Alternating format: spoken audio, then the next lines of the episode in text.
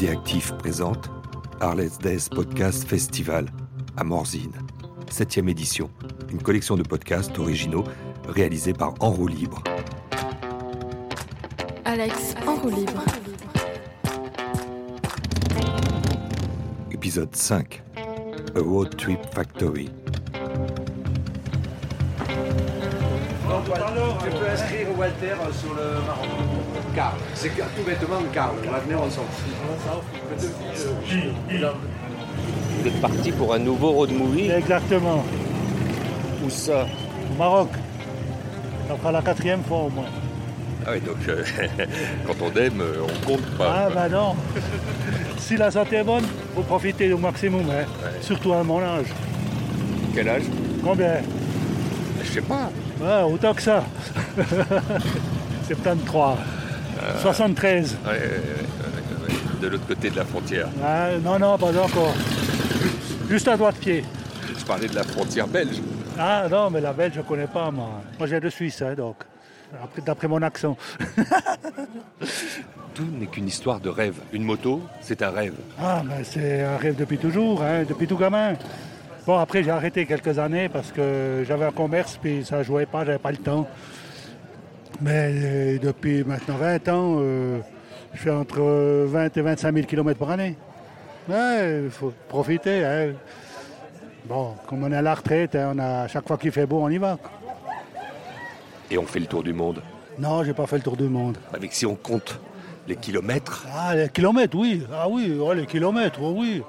D'une traite, ça ferait long. hein.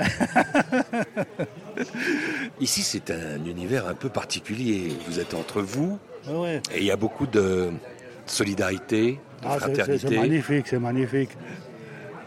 Bon, je vais aller faire un petit tour. Hein. Très bien, Walter.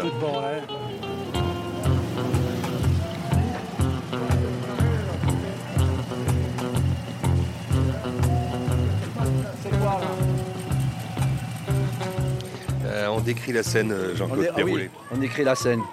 Je décris Alors la vous avez un stand quand même ici. Nous euh, avons un stand, nous ouais, avons dans l'épicentre stand, du euh, festival, et ici voilà. sur la place centrale, euh, il y a euh, la grande scène et puis il y a la vôtre. Il y a autre scène. Il y a une autre scène. Alors l'autre scène, eh bien, il se passe à l'instant un événement incroyable. J'ai Maurice, un jeune homme, un jeune fringant d'ailleurs, très fringant, qui a participé à je ne sais combien de nos voyages, du Maroc à l'Argentine, au Chili, au Pérou, qui a même été accidenté, qui a récupéré et qui revient et qui là, tout d'un coup, euh, nous agresse. Probablement pour nous demander quel est notre prochain voyage.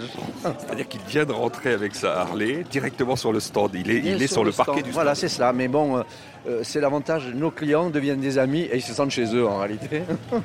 Mais en fait, Jean-Claude Déroulé, on va se mettre à l'écart. Oui. On va raconter comment euh, toutes ces idées de grands voyages, d'itinéraires que vous tracez et que vous proposez évidemment aux bikers, euh, comment ça s'est né?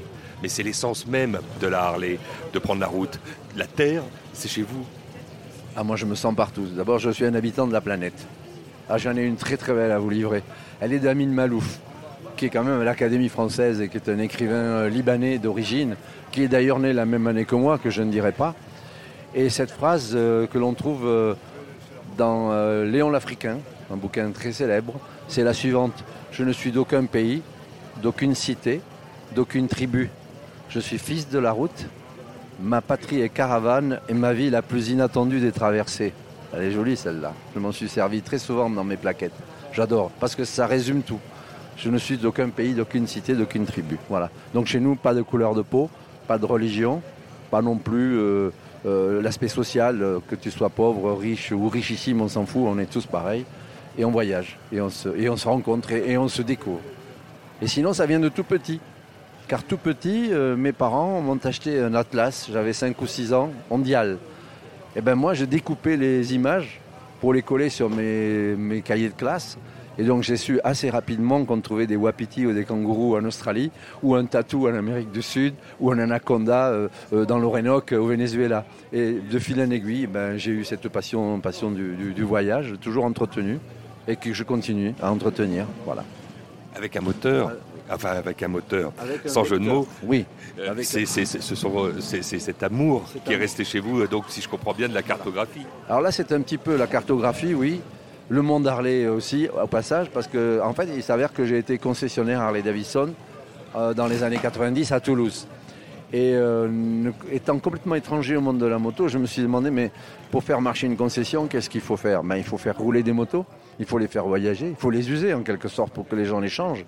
Et c'est là que j'ai eu l'idée de créer ce qui reste encore aujourd'hui le premier raid jamais organisé dans le monde d'Arlé, qui s'appelle La tête dans les étoiles, et qui est un raid au Maroc que j'ai créé en 93. Et nous avons cette année voyagé pour la 26e fois. Et ça continue. On est déjà complet pour l'année prochaine, la 27e fois. Et euh, donc ça, c'est... Après, l'amour des cartes, de la cartographie, c'est que je ne supporte pas de voyager avec un GPS. Pour moi, c'est inconcevable. Pour comprendre un pays et savoir où on va voyager, c'est sur une carte que ça se passe. Parce qu'un pays plat, sans montagne, au moins ça c'est réglé, c'est pas un pays. C'est pas un pays. Moi, il faut qu'il y ait des montagnes. Et dans les montagnes, ben, il y a des vallées que l'on réunit les unes entre les autres, on, les réunit par des cols et c'est là que ça se passe. Et moi je suis un Pyrénéen au départ. Donc la montagne, les virages, les lacets, ben, tout ça c'est le monde d'Harley Davidson, ça me plaît. Et je travaille chaque voyage. Comment expliquer ça? Ça fait 27 euh, ans que je prépare le voyage au Maroc. Je cherche toujours des nouvelles routes, j'en trouve. Et à chaque, à chaque fois, alors que je connais par cœur, je pourrais utiliser comme un tour opérateur le même boucle tous les ans. Non, non, non je repars en moto, en voiture, ça dépend du climat, et je refais le parcours pour refaire un roadbook très très précis pour chercher toujours la petite route qui va bien que personne n'a jamais vue. J'ai des participants qui ont fait dix fois le Maroc. Dix fois le Maroc parce qu'ils ne se rappellent jamais de la route qu'ils ont fait la fois d'avant. Voilà en résumé. Marie Désirée de Road Trip Factory, c'est comme ça que vous avez euh, appelé euh, votre grande entreprise. Tout à fait. On est une sorte d'usine de, voyage, hein, si on traduit euh, littéralement. Et, euh, Oui, sauf que Factory, ça a un côté quand même un tout petit peu plus poétique. Euh, comme ça, évoqué, c'est tout un autre univers que celle de l'usine, quoi. Oui, c'est pas faux, mais en même temps, on va tellement dans des destinations qui ne le sont pas. On va principalement en Amérique du Sud, donc là, on n'est pas du tout dans un côté, dans un côté usine. On fait gaffe de ne pas se faire écraser par cylindrée, c'est quel modèle qui vient de, m'éviter à l'instant? Je pense que c'est un Road King qui a failli vous, vous rouler dessus, cher Alexandre. Je vais vous mener à Jean-Pierre qui lui va pouvoir vous expliquer un petit peu toute la genèse de cette entreprise et euh, d'où sont venues ces idées de, voyage fantastique. On va aller à sa rencontre. Jean-Pierre Maldi, du coup, euh, moi ce qui m'intéresse, Marie Désirée, c'est tout de même de butiner quelques paroles de vous, euh, jeune, belle, magnifique sur cette place, aussi euh, magnifique qu'une grosse cylindrée. C'est un univers très masculin, euh, euh, la moto finalement. Alors ça l'est effectivement, mais ça tend à devenir de plus en plus féminin et heureusement pour nous parce qu'on a complètement notre place dans cet univers et on a quelque chose à apporter, je pense, en tant que femme justement dans ces codes qui sont très très masculins, très cuir, très parfois bourrus, on va pas se mentir. On a une sorte de fraîcheur à apporter et je pense que c'est une très bonne chose que la, la cible féminine en tout cas soit en train de s'élargir et surtout pour Harley Davidson qui est une marque emblématique depuis des années des années, qui n'a plus sa réputation à faire. Et euh, le fait que nous, nous puissions rentrer dans, dans cet univers-là est en train bah, d'élargir tout simplement la cible de cette grande marque. On a cette grande marque en tête chantée par Brigitte Bardot. Mais là, ça, positionne aussi la femme euh, toujours comme un, comme un objet, un objet de désir, un objet qui accompagne le motard. C'est quelque chose qui doit vous effrayer parfois. Oh, pas du tout, parce que là, on est en train justement de passer euh, aux commandes de tout ça. C'est qu'on n'est plus, euh, nous ne sommes plus une sorte d'accessoire décoratif, c'est qu'on est en train de prendre les, les, commandes de ces grosses machines et on s'en sort plutôt très bien. Si on se rapproche un petit peu des assurances, paraîtrait-il que les femmes ont quand même moins d'accidents que les hommes? Oh, j'en profite, je me fais plaisir, je le dis. En voiture, c'est la même chose. Et en voiture, c'est la même chose, donc... Euh, oui, mais alors est-ce qu'elles ont euh, les mêmes codes? Vous, s'il fallait aller vite, euh, Marie Désirée, tiens, voilà un, mot qui a peut-être conduit la personne que vous êtes à, la désirer, cette, cette, moto, cette machine. Il y, a, une histoire de, comment dirais-je, de moteur individuel qui, à un moment donné, vous fait rencontrer l'objet et vous le fait chevaucher. Alors, il y a plusieurs positionnements. Le mien, en tout cas, euh, ce qui m'a attiré, c'était d'arriver à faire quelque chose là où on, ne m'attendait pas. Il y avait une sorte de challenge. Et l'idée de pouvoir piloter une machine aussi grosse que ça, en, termes de cylindrée, et ben, il y a un côté challenge de vie qui est assez intéressant. Et du coup, ça devient effectivement assez sexy et assez, euh, assez attirant, parce qu'on y arrive extrêmement bien sexy, attirant, il y a un défi, euh, mais il n'y a pas une déféminisation Non, au contraire, on l'assume de plus en plus par rapport à ça. Je pense qu'on a vraiment complètement notre place en tant que, que femme assumée et très féminine dans ce milieu-là. On n'a pas besoin d'avoir des codes de garçons pour, pour le faire. Et c'est très bien. Ces codes euh, du biker, du motard, ils sont universels? Oh, je pense, oui. On se reconnaît tous. euh, on se reconnaît tous. Mais euh, la- ces codes, justement, sont aussi en train de se féminiser quand on se penche un petit peu sur ces marques de moto. Ne serait-ce que dans les corners vêtements, les vêtements pour la femme étaient très, c'était très minime. C'était quoi? Ah bah, euh, il y avait quelques blousons qui n'étaient pas du tout ajustés avec des coupes féminines. La mode ne s'était pas du tout penchée sur, euh, euh, ces vêtements-là. Et maintenant, dans chaque marque, dans chaque concession, les, les- corners de vêtements sont de plus en plus féminins. On retrouve beaucoup, de plus en plus de place, en tout cas, pour ces vêtements-là qui s'adaptent au corps, au look, à l'esthétisme. Donc c'est bien, ça se développe. Mais à propos d'esthétisme, il y a des choses qui accompagnent dans les codes, euh, justement l'univers des, euh, des motards, des bikers, c'est euh, souvent les mêmes bijoux, c'est souvent les mêmes enseignes ou insignes, c'est souvent les mêmes tatouages, c'est souvent les mêmes rappels. Ça peut, ou pas. On, est capable aussi de, se démarquer, d'avoir un look qui n'est absolument pas dans les codes Harley Davidson. Regardez-moi, je suis en jean basket, je porte absolument rien de cuir et je suis pas tatouée. Je porte pas de, bijoux en fer, j'ai aucune tête de mort sur moi, et euh, donc comme quoi. Et pourtant, je fais de la moto depuis 6 ans maintenant, euh, et uniquement sur Harley Davidson. Et je pense euh, être, euh, me fondre euh, pourtant dans, cette masse, quoi, sans avoir euh, les codes. Donc après, c'est propre à chacun. Mais effectivement, c'est des signes quand même de, bah, ralliement. C'est l'univers de la moto, ça reste une sorte de grande famille et une grande confrérie. Donc effectivement, vous avez raison, il y a des codes vestimentaires qui sont similaires d'une personne à une autre. Mais heureusement, on a quand même chacun notre personnalité derrière. Quoi. Hier, j'ai rencontré, euh, il était déjà tard, un motard qui euh, arborait, euh, enfin, en tout cas, qui s'était grimé. Il portait un masque de tête de mort, on appelle ça un, un skull, lui-même. Pourquoi aller si loin dans, dans ce genre de, de travestissement? Je, ce serait pas politiquement correct de, de- de répondre à cette question. Ah, On s'en fout du politiquement correct. vrai. Je, je pense qu'il y a euh, certaines personnes qui se déguisent en biker. Voilà, qui sont pas forcément dans l'état d'esprit, ou, mais qui arrivaient le week-end. Et on- c'est quelque chose de très convivial, hein, c'est par euh, l'envie et par plaisir de, retrouver les copains, de retrouver cet état, cet état d'esprit. Donc arriver le week-end ou arriver le rassemblement, on met le parfait déguisement du biker, et donc là on va sortir tout ce qui est folklorique. La tête de mort, la tête de loup, la tête d'aigle, le blouson de cuir, et puis on va retirer ça le dimanche soir pour retourner dans sa vie quotidienne qui est peut-être euh, voilà, un petit peu moins rock'n'roll. Mais là, du coup, on en voit tout le temps d'un week-end. Donc on va tout sortir.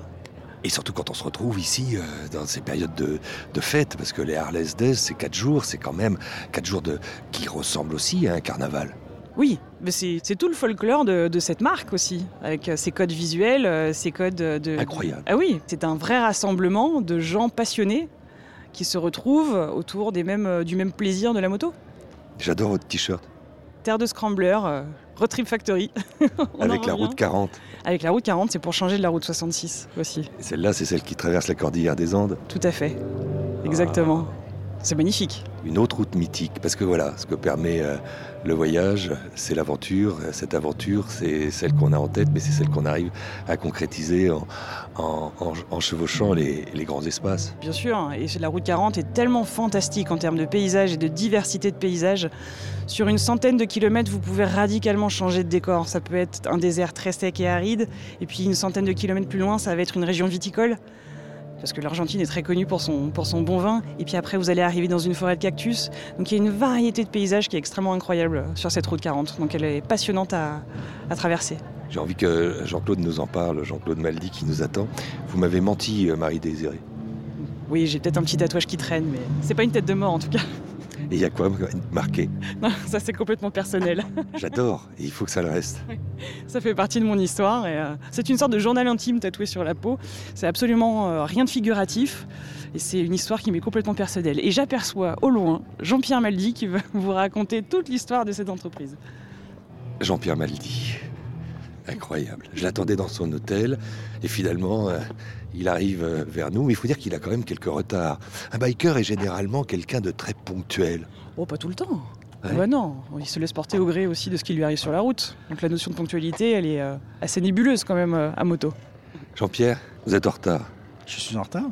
Non, vous voulez pas le confesser? Bon, allez, j'accepte. Je suis en retard. Je suis en retard, j'avoue. Mais c'est dingue, ça. ça c'est, j'ai une réputation qui me court après, comme ça. On se connaît à peine et déjà, euh, déjà, tu sais que je suis en retard. Bah, Déjà, je suis victime d'un de vos retards. Non, non. Et, et puis, euh, Marie-Désirée retourne sur le stand avec son t-shirt. A marqué quoi derrière? Terre de scrambler. Scrambler, ce mot, il faut le décrypter pour euh, ceux qui ne sont pas encore totalement familiers à votre univers. Ah, le scrambler, c'est, un type de moto, l'ancêtre du trail. Hein, c'est, le trail façon vintage, on va dire. Euh, c'est, euh, probablement qu'à l'époque, c'est les années 50, peut-être 60, euh, les jeunes transformaient leur moto de route pour, sortir du bitume, aller chercher la liberté du, côté, vert de la colline. hein. et donc, ils changeaient les pneus, ils changeaient les amortisseurs, le guidon, les pots d'échappement, et puis c'était parti. Voilà. Est-ce qu'on peut dire alors, euh, Jean-Pierre Maldy, que cette idée-là du scrambler, c'est-à-dire de prendre la route et d'être le mieux équipé possible pour que ça soit confortable, c'est presque la première chose que un motard pouvait avoir en tête? Euh, probablement que de toute façon, euh, la moto, la moto, c'est un accessoire de liberté. c'est c'est plus qu'un moyen de transport hein, chez nous, la, la- la moto. hein. La moto, pour nous, c'est un, un article sensuel de mobilité hein, et de, comment, de recherche de liberté. La liberté, c'est voyager. La liberté, c'est voyager. Euh, Peut-être. Alors là, on va faire de la philosophie. c'est compliqué. Moi, j'aime bien. la liberté, la liberté, la liberté, c'est d'essayer de, de faire euh, ce qu'on a envie de faire euh, en limitant les contraintes hein, déjà. hein. Parce que la moto, ça suffit pas pour être libre. Quand tu as une grosse moto qui pèse 400-500 kg, est-ce que tu es libre quand tu as 400-500 kg entre les jambes hein? Est-ce que la liberté, c'est pas une petite moto qui fait, euh, qui fait une 150 kg et, ou 200 kg et tu t'arrêtes quand tu veux, tu repars quand tu veux? C'est ça la liberté, c'est de faire. La liberté, c'est quoi? Euh, c'est d'avoir euh, 25 ans. Mais merde, vous les avez- vous l'avez perdu alors? Ah ben j'ai deux fois 25. Donc j'ai double liberté. Mais à partir du moment de toute manière où on se lève le matin, on est déjà libre. Et on est encore plus libre quand on pense qu'on peut euh, l'enfourcher. Exactement. Et tous les matins une autre, ça c'est encore du plus de bonheur. Et ben voilà. Et j- j'en étais sûr qu'il allait avoir à un moment donné quelque chose, un peu de machisme qui arrivait. Ouais, exactement. hein. C'est les hommes. Oui, mais ça change tout ça. Oui, Vous allez, vous La allez, bague vous au allez- Et voilà. elle est passée.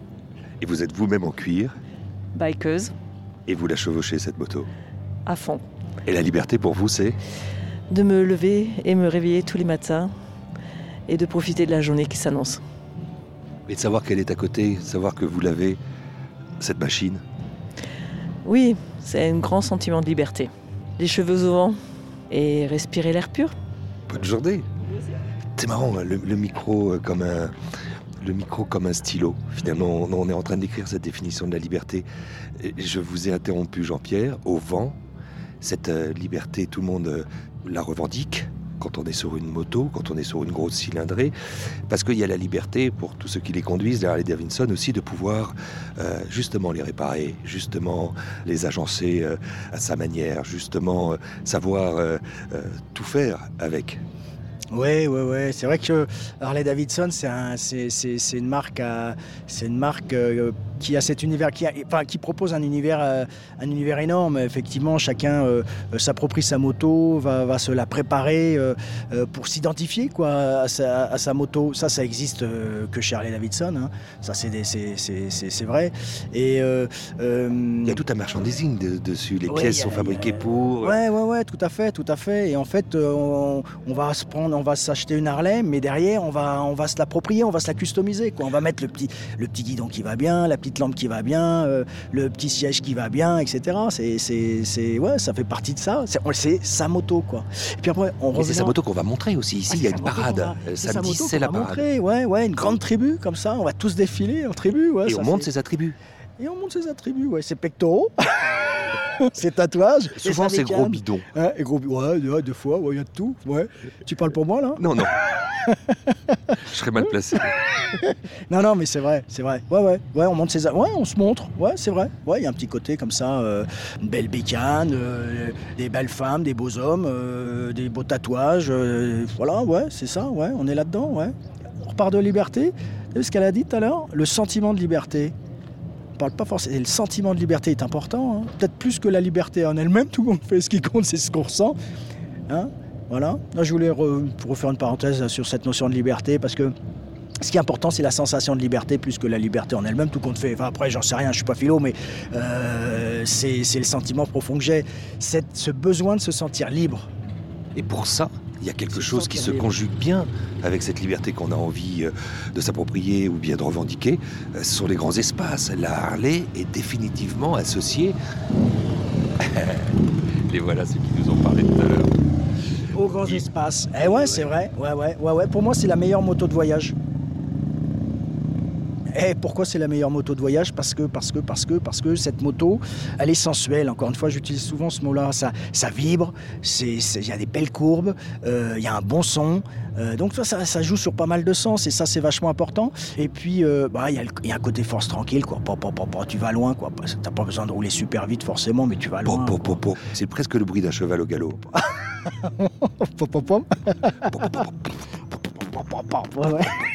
C'était le bruit d'une très belle émission de radio qui commençait, qui commençait tous les jours par ça et par nous emmener sur les routes, sur les routes du monde. Vous, les routes du monde, Jean-Pierre euh, Maldi, vous les avez euh, un peu imaginées avec votre comparse Jean-Claude, qui lui adore les cartes il nous en a parlé.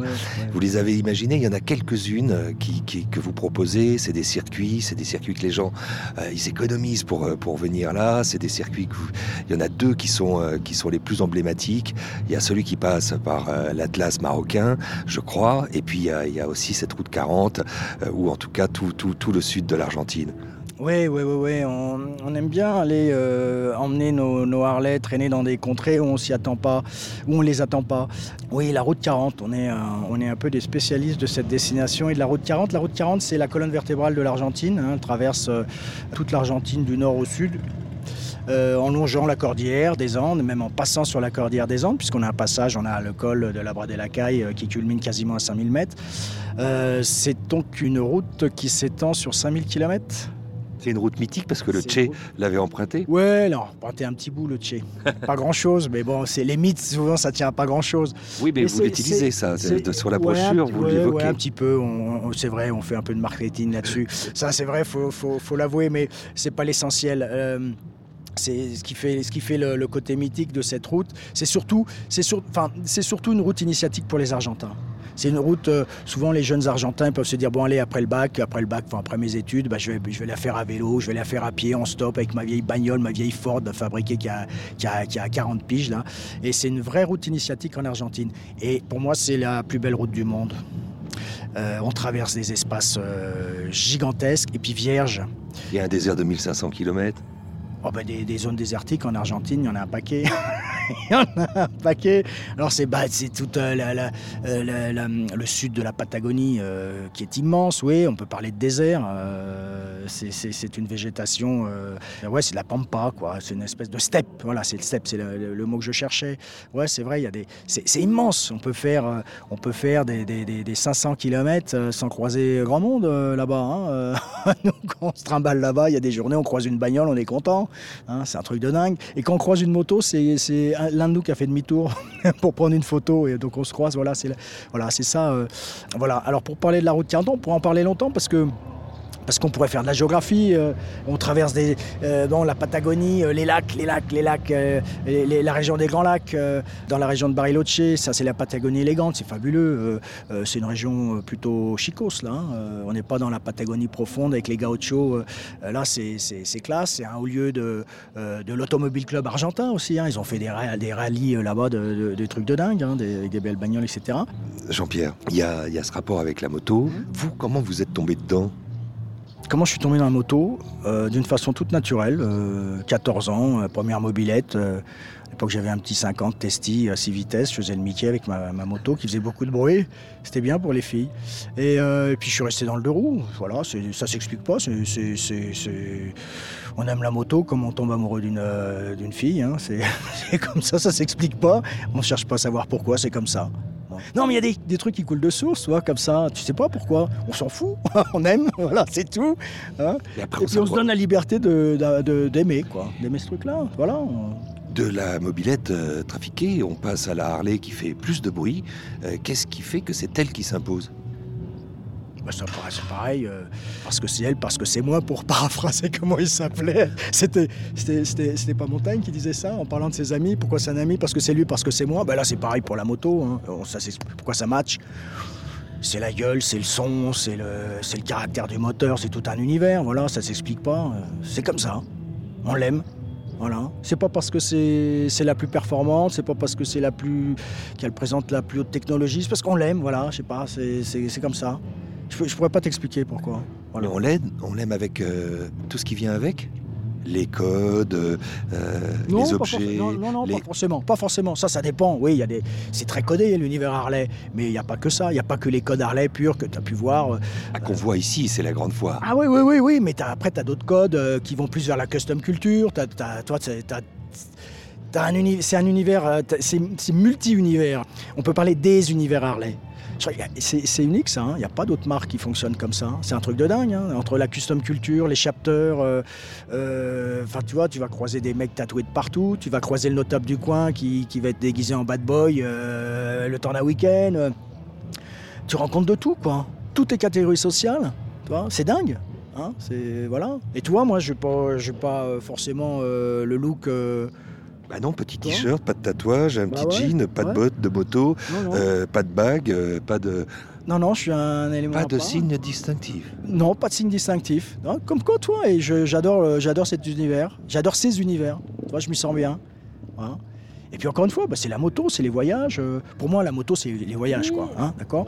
Et des gens qui voyagent avec nous, pareil, tu vas voir euh, des gens qui, sont, qui auront les codes euh, des chapters, tu vas voir euh, des gens qui auront les codes des, plutôt des, des- des préparateurs ou des, des- du monde de la custom culture, etc. Voilà, tous ces univers. J'aime bien, c'est bien de- d'être dans des milieux comme ça, variés, riches. C'est bien ça. C'est histoire d'être ensemble et puis de, de vivre ensemble autour de, autour de la moto. Mais c'est vrai que la notion de tribu est importante. La notion de tribu, de rouler ensemble, est vachement importante. Et- être ensemble, parce qu'aujourd'hui, dans les Harley-SD, euh, c'est un peu de ça dont il s'agit. Alors, je ne vais pas reprendre le vocabulaire religieux, c'est la grand-messe. Ouais, c'est la grand-messe, mais t'as vu qu'il n'y a pas que des Harley. Ouais, j'en ai vu peu d'autres. Il y a bien sûr euh, 99-95% de Harley, ça c'est évident, mais tu, tu ouvres les yeux, il y a d'autres motos. T'as de la Triumph, t'as d'autres bécanes comme ça, et puis mais bientôt ils rouleront Harley aussi. probablement. La. Harley vaincra. Ouais, enfin, ouais, probablement, si les gens ont envie de se marrer. euh. Elle a passé des périodes difficiles. Elle a passé des périodes où justement on l'accusait de plus être aussi euh, euh, qualitativement euh, intéressante que bien d'autres. Et elle a su relever tous ces défis. Ouais, alors là, c'est un vaste sujet. On, s'en fout un peu de, ce truc-là. Une Harley, on l'achète parce que c'est une Harley, on l'achète pour son caractère, on l'achète pas, on l'achète pas pour ses performances, pour sa, high-tech ou pour son truc. On l'aime comme ça, quoi. Ça dépasse ce cadre-là. C'est assez spécial, tu vois ce que je veux dire? Euh, Donc oui, il y a eu des hauts, il y a eu des bas. Euh, euh, c'est sûr qu'il y a 20 ans, il y avait moins de Harley en France qu'aujourd'hui. hein. C'est devenu, c'est rentré un peu plus. Euh, grand public, on va dire. hein. Avant, il fallait être euh, vraiment connaisseur pour rouler il fallait vraiment avoir envie. Mais à un moment donné, l'aspect euh, motorisation, moteur, est important. L'aspect technique l'est aussi un peu. Vous avez choisi, vous, pour euh, ces grandes échappées, ces cavalcades insensées sur les routes joliment tracées des bouts du monde, vous avez choisi un modèle. Ah, tu veux parler des scramblers là? Ouais, ouais, ouais, ouais, On a, on a préparé un, un scrambler sur la, sur la base d'un Sportster Iron. L'idée, l'idée pour nous, c'était d'offrir à, nos clients une moto qui soit facile à emmener par tout chemin. Hein, que la vraie liberté, c'est ça. hein, c'est pas de, si tu te limites au bitume, euh, elle en est où ta liberté? L'idée, c'est d'aller voir. Ben, on reprend le thème du scrambler. hein. Nous, notre idée, c'est de tracer le meilleur itinéraire possible, piste ou bitume, on s'en moque. On prend le meilleur des deux mondes. Et on a la prétention d'emmener n'importe quel euh, pilote, qu'il ait ou non une expérience en tout terrain, on, a la prétention de les emmener euh, là où on a envie de les emmener. Quoi. Piste bitume, on s'en fout encore un peu. Voilà. Et donc on a créé ce scrambler, une moto avec un couple généreux, euh, une hauteur de selle raisonnable, pour aller explorer les pistes argentines ou marocaines. Et elles vous attendent là-bas, dans un entrepôt, et il n'y a Alors- plus qu'à prendre l'avion. Ouais, il faut prendre l'avion et on arrive à Marrakech ou alors on, a, ou alors on arrive à Salta dans le nord-ouest de l'Argentine et puis on part pour euh, 9 jours, 12 jours, 17 jours euh, de liberté intense, pour reprendre ce terme de liberté. Ouais, c'est des voyages extraordinaires. Ouais, Jusqu'au bout de leurs rêves. Ça pourrait être votre slogan. Ouais, jusqu'au bout de leurs rêves, au-delà de leurs rêves, au-delà de leurs rêves. On va plus loin que leurs rêves. Magicien. Et on retrouve toutes les infos sur quel site? Ouais, sur le site euh, roadtripfactory.com. C'est dit. Merci. Alex en roue libre. C'était Arles Days Podcast Festival, 7e édition, millésime 2019. Une collection de podcasts produite par Idéactif, présentée par Alexandre Hérault, réalisée par Bertrand Chaumeton pour En roue libre. À retrouver et à liker et partager sur toutes les bonnes applis et plateformes de podcast.